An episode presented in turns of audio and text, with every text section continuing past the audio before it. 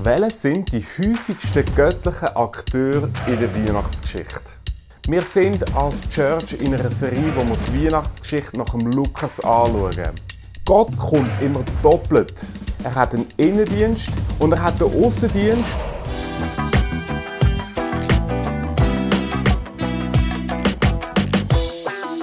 Wir sind als Church in einer Serie, wo wir die Weihnachtsgeschichte nach dem Lukas anschauen. Und wenn du das erste Kapitel liest, stellst du fest, da ist auf der einen Seite der Engel Gabriel, das ist der Erzengel, eigentlich das ist ein Kämpfer Natur nach dem Daniel-Buch. Das ist so der, das ist nicht so einer so mega wolkig und mega hell und mega schön und mega niedlich und lieblich, sondern das ist einer, der etwas drauf hat. Und auf der anderen Seite der Heilige Geist.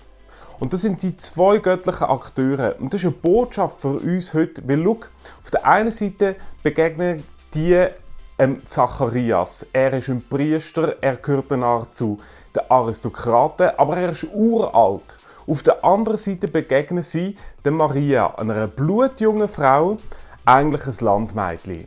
Und die Botschaft ist, schau, Gott umfasst alle Leben, von jung bis alt, von angesehen bis unbedeutend. Und er kommt immer doppelt und nicht nur einfach in dein Leben hinein. Er hat einen Innendienst, das ist der Heilige Geist. Der Heilige Geist macht etwas in der Maria inne.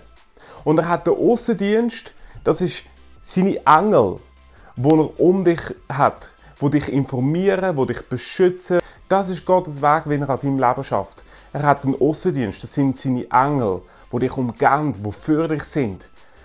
Er hat den Innendienst, das ist der Heilige Geist, wo in dir wohnen will, wo, wenn außen alles zerbricht, innen stärkt Weißt du, das ist immer der Gedanke, wenn die Engel nicht außen beschützt haben, dann beschützt sich der Heilige Geist innen. Wenn du innen nichts fühlst, dann darfst du wissen, dass Gott außen etwas macht.